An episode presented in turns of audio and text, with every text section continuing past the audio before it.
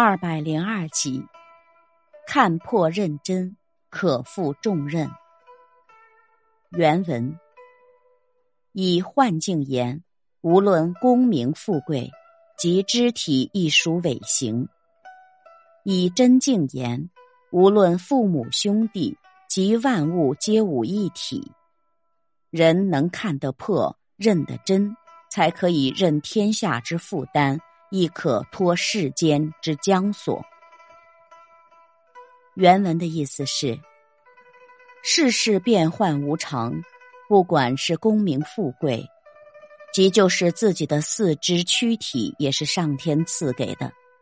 我们超越一切物象来看客观世界，无论是父母兄弟，甚至连天地间的万物，也都和我属于一体。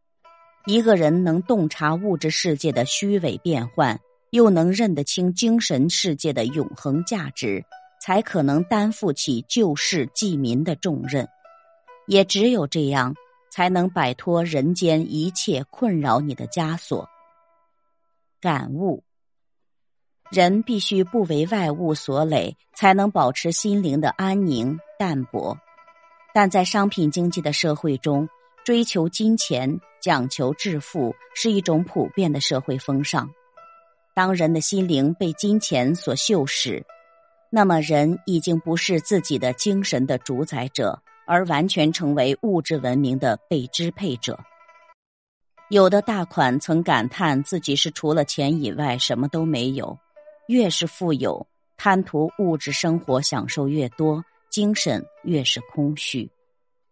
假如过分强调返璞归真、操守清廉是不现实的，但一个人不讲道德情操，一个社会不讲精神追求，以致学子放下学业，先生丢下教鞭下海追求金钱致富，那么这种富是畸形的。